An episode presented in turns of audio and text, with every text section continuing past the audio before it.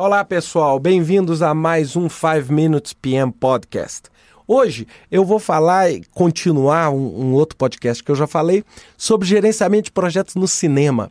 E eu queria fazer um comentário sobre dois filmes: Asterix e Obelix Missão Cleópatra e Onze Homens e um Segredo. O primeiro filme, Asterix Missão Cleópatra, é um, é um filme extremamente divertido para você mostrar o conceito de gerenciamento de projetos. E ele e, e o filme respeita o ciclo de vida natural de um projeto, não é? Onde é, o, a rainha Cleópatra começa num desafio a César e eles então criam um projeto. E normalmente o projeto é criado em cima de uma ideia, de um desejo, de um sonho. E aí o gerente de projetos é, é escolhido é, de uma forma extremamente divertida. Então ele mostra todas as situações em que um gerente de projeto se situa, ou seja, a falta de recurso, a escassez de prazo, é, os obstáculos, né? ou seja, os inimigos lá, tinha lá um, um, um, um dos personagens chamava Timetamon, é, Timetamon, que era um inimigo, que era um outro arquiteto inimigo, é, do, do, da, da obra, não queria que acontecesse.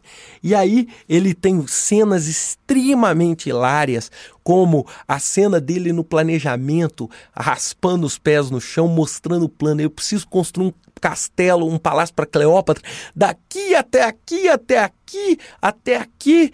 E em quanto tempo? Três meses, né? Aí o Otis fala, mas isso é impossível, isso é suicídio. Ele, pois é, isso é suicídio. Só mesmo com forças sobrenaturais. É aí que entra o Obelix, o Asterix, né? O Druida Panoramix. E de uma forma muito divertida. Então ele mostra como as prioridades muitas vezes são invertidas, né? O Otis querendo colocar um elevador no palácio e, e, e ele não entendia que a prioridade era o palácio estar construído.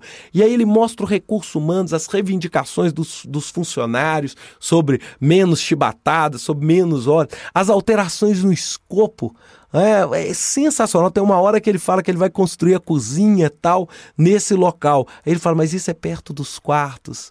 Aí, aí, ou seja, olha só as alterações no escopo. Ele fala também sobre o processo de aquisição, quando as pedras que chegam para o palácio são pedras pequenas, e aí ele vê que, na verdade, as pedras grandes não tinham chegado.